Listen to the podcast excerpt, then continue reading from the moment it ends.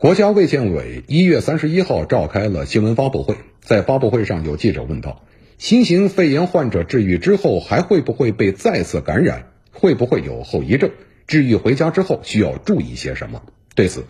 中日友好医院呼吸与危重症医学科的詹庆元表示，治愈的新型肺炎患者还会存在再次感染的可能，治愈回家之后也要加强防护。来看看。我们从一般的病毒感染的这个规律来看的话，病毒感染之后，它都会产生一定的抗体，那么对人体产生一个保护作用。呃，但是呢，有的抗体呢，可能持续时间没有这么长，所以的话，那么这些已经痊愈的这些患者，还是有可能再感染这种风险啊。嗯嗯，因此治愈的患者呢，应该加强这个防护啊。对于这个呃新型冠状病毒肺炎，我们从临床上现在发现，它主要是还是累积肺，呃，可以肯定的讲，就对于轻症的患者应该没有后遗症，但是对那些重的患者，可能在一段时间内呢，可能会遗留一定的肺的一些呃损害、修复的变化，比如说肺纤维化。但是就我从临床的这个经验来讲，这肺的这个修复能力是非常强的，绝大部分的肺纤维化呢都是可以最后修复的。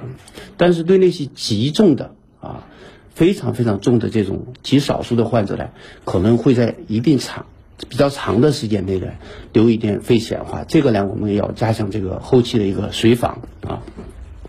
对于这个已经治愈的患者，我想，呃，他仍然还是要注意防护，同时呢，注意防止感冒啊。嗯，另外呢，要加强康复。初期呢，可以在家里面做一些适当的一些活动，随着这个体内的恢复呢，可以增加活动量啊。那么呢，活动量的大小呢？以感到自己没有明显的疲劳感，呃，为为这个活动的一个标准啊。同时呢，我们还要注意这个这个心理的疏导和康复，因为有部分的病人经过这一次这个疾病之后呢，他可能会形成一些后期的一些抑郁啊，所以有必要的话，我们可以建议他去看一个心理门诊啊。那么建议这些所有的病人呢，定期呢，呃，到门诊进行这个随访啊、复查，包括肺功能，包括 CT 啊，便于我们长期的管理啊。